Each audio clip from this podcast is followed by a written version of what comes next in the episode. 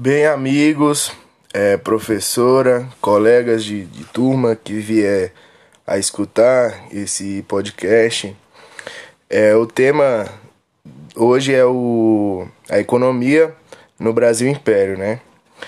Então, para falar da economia do Brasil Império, a gente tem que voltar um pouquinho na linha do tempo e falar sobre o Brasil Colônia.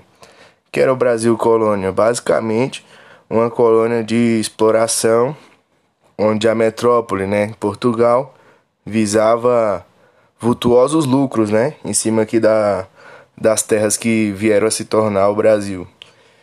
Então, quando ocorre o processo de independência, há uma ruptura, né, desse sistema de exploração metrópole-colônia, porque o merc mercado interno, até então, até de 1500 a 1822, né, a data do descobrimento, a data do, da independência propriamente dita, aí ocorre essa ruptura, porque até então o Brasil era explorado, não tinha um mercado, não tinha um comércio, não existia nem sequer mesmo o Brasil, né? É, aqui era só chamada América Portuguesa, camarada vinha, como foi capitanias hereditárias, como foi desde sempre, para explorar se assentava ali, fazia uma, um grande latifúndio, uma enorme plantação para conseguir o maior lucro possível, mandar para metrópole ou vender para outras pessoas, né? Mas sempre com esse intuito. Aí quando tem essa ruptura, é possível o país começar a arrecadar que a partir de 1822 tem a, a uma própria construção né, do Brasil, que é o processo de transformar a América portuguesa em Brasil. Aí começa a economia brasileira, né? Como é chamada. Porque aí o Brasil começa a desenvolver relações internacionais, né? É, a ter uma própria bandeira, que é a bandeira do do Brasil Império, que parece bastante com a atual, só que com o brasão imperial no centro, né? E aí com a chegada da, da corte portuguesa, muito fugida de Napoleão Bonaparte, né? Aí a, a, a porta no, no Rio de Janeiro. Com isso, eles veem a situação ali deplorável, né? Porque uma colônia camarada tava ali pra, pra lucrar, pra explorar. Não tinha um, uma preocupação em urbanismo, né, em infraestrutura. Com a chegada da, da família imperial, ocorre essa preocupação, né? Pois eles querem viver num local que seja hum, agradável, né? Então, vai ter uma melhoria muito grande na infraestrutura, principalmente ali no Rio de Janeiro, né? Que é onde eles virão a morar.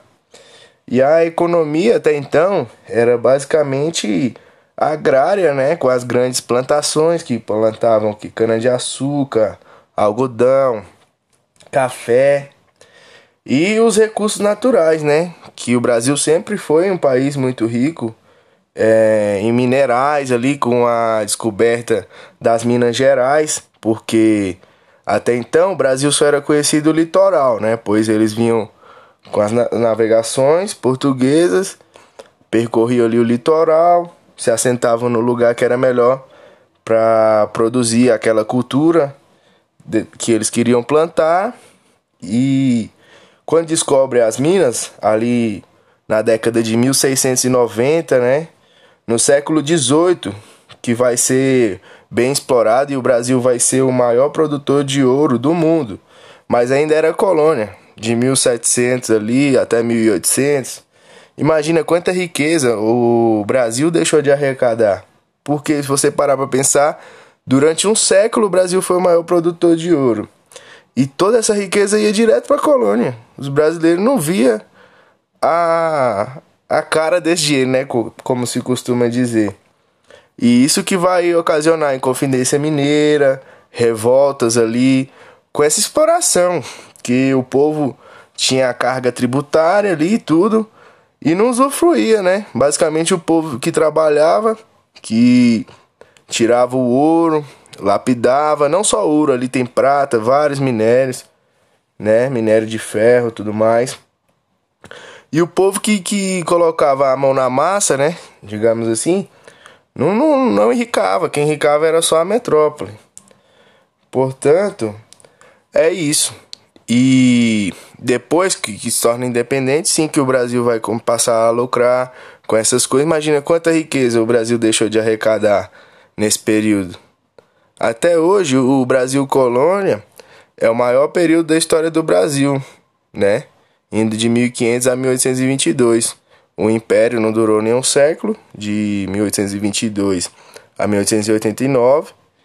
E a República que tem várias rupturas, né? Tem o, o monopólio ali, primeiramente a República da Espada, com os marechais Deodoro da Fonseca e Floriano Peixoto. Aí posteriormente vem a chamada República Café com Leite ou Política Café com Leite, que os governantes eram sobretudo de Minas Gerais e São Paulo. E basicamente a economia foi pautada por isso: o café e o leite. A, a criação de vacas leiteiras ali, né? Bovinos, animais, a pecuária em Minas Gerais e a grande produção, né, dos latifundiários ali, cafeicultores paulistas. Aí com mais para frente chega Getúlio Vargas, né, para romper esse ciclo instaurou uma ditadura. A república sempre foi muito volátil. Depois vem a ditadura militar. Só a partir de é, 1888, né, com a promulgação da Constituição, que a gente vai ter a estabilidade que dura até hoje na República, né? Então, é isso, a economia do Brasil no, durante o Império era pautada nos no nossos recursos naturais agrários e minerais.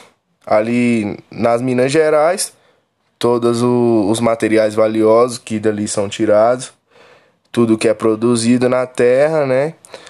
É, café, cana-de-açúcar, todas essas commodities que tinha como intuito exportar para o exterior, né? Vender para poder ocorrer um equilíbrio na balança comercial, né? Que é quando a gente vende mais do que compra, quando exporta mais do que importa. Mas tem um problema, porque ocorre o advento da Revolução Industrial na Inglaterra, né? E ali em meados do século XVIII. Aí o que ocorre? Os países começam a, a desenvolver a indústria, né? E os produtos que depois que passam pela indústria ou são manufaturados, né, que tem um, trabalho em cima que agrega mais valor ainda, eles tornam mais caro. Então, o Brasil ficou atrasado porque a gente vendia produto in natura, né? Cana de açúcar, tudo mais, café. E na Inglaterra já tinha produto industrializado ali mais ou menos meados do, do final do Brasil Império. Aí então vai ocorrer um processo, uma revolução econômica basicamente no Brasil, que deixa de ser pautado pelos grandes latifúndios, né? Trabalhado pela mão de obra escrava, aquelas monoculturas dos grandes fazendeiros, e o Brasil começa então a se industrializar. Começa a chegar a indústria no Brasil, as máquinas, né? E é perceptível que o trabalho remunerado ele é muito mais proveitoso, mais útil, né? Mais produtivo do que o trabalho escravo, porque um, um trabalhador remunerado ele tem ambições, né, na vida, ele tem uma intenção de ter um aumento, um salário melhor e trabalhar ao máximo para isso ocorrer, né? Mesmo que não ocorra, o capitalismo dá essa esperança, né? Já o, o trabalhador escravo, ele tem a opção, opção não, ele tem a vontade de trabalhar o mínimo possível, porque sabe que ele vai ter que trabalhar o resto da vida e ele não tem reconhecimento por isso. Então, ocorre essa ruptura aí no sistema econômico brasileiro, ali meados do fim do império, né? E é isso, pessoal. Basicamente, espero que tenha ficado claro um processo aí de como era a economia antes da independência e como foi no, no império até a ruptura que vai mudar completamente a estrutura econômica e o relacionamento, né, do Brasil com os mercados internacionais.